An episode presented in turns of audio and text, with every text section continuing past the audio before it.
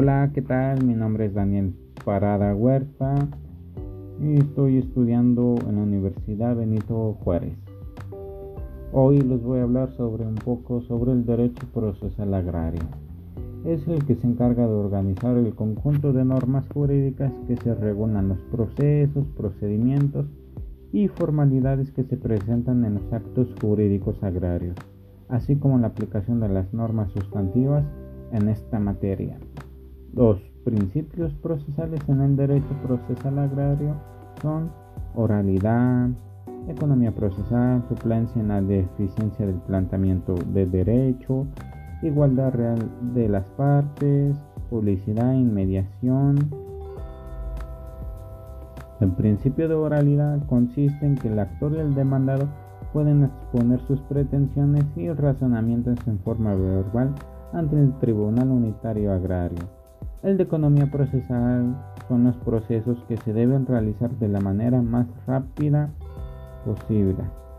La suplencia en la deficiencia del planteamiento de derecho se subsanan las insuficiencias, errores en que incurran las partes de sus planteamientos.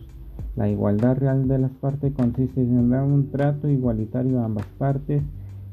El principio de publicidad consiste en que las audiencias deben de ser públicas el principio de inmediación es la rapidez del proceso. Por lo tanto, los juicios agrarios tienen por objeto resolver las controversias que existan en relación con la aplicación de las disposiciones contenidas en la ley agraria. Los tribunales se sujetarán siempre al procedimiento previsto por la ley y quedará constancia de ella por escrito cuando en este tipo de procesos se involucren tierras de los grupos indígenas, los tribunales tienen la obligación de tomar en cuenta las costumbres y usos de cada grupo siempre y cuando no sean contrarias al derecho, lo dispuesto ni se afecten los derechos de terceros.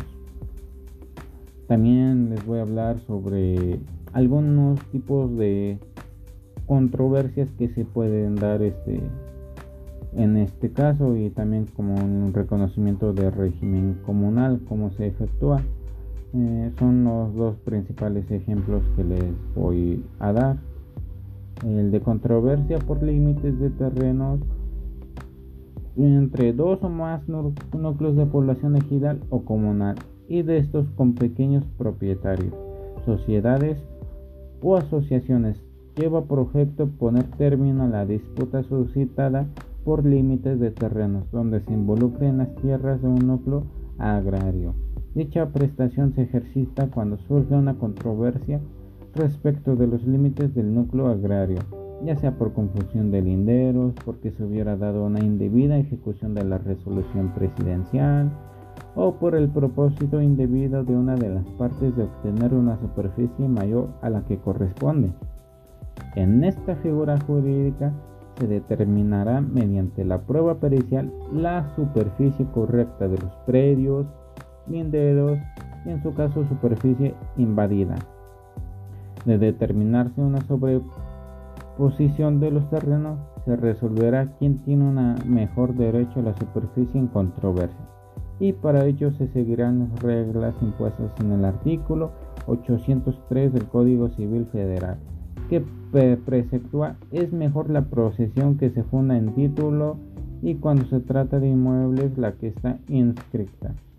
A falta de título, siendo iguales los títulos, la más antigua. Si elegido está sobrepuesto con el elegido B, se procederá a estudiar cuál de ellos corresponde a la resolución presidencial más antigua respecto de la fecha de su emisión que están en igualdad de tiempo, los títulos se determinarán sobre la base de la posesión más antigua. Y también les voy a hablar un poco sobre el reconocimiento de régimen comunal, porque es muy común que se dé este tipo de figura.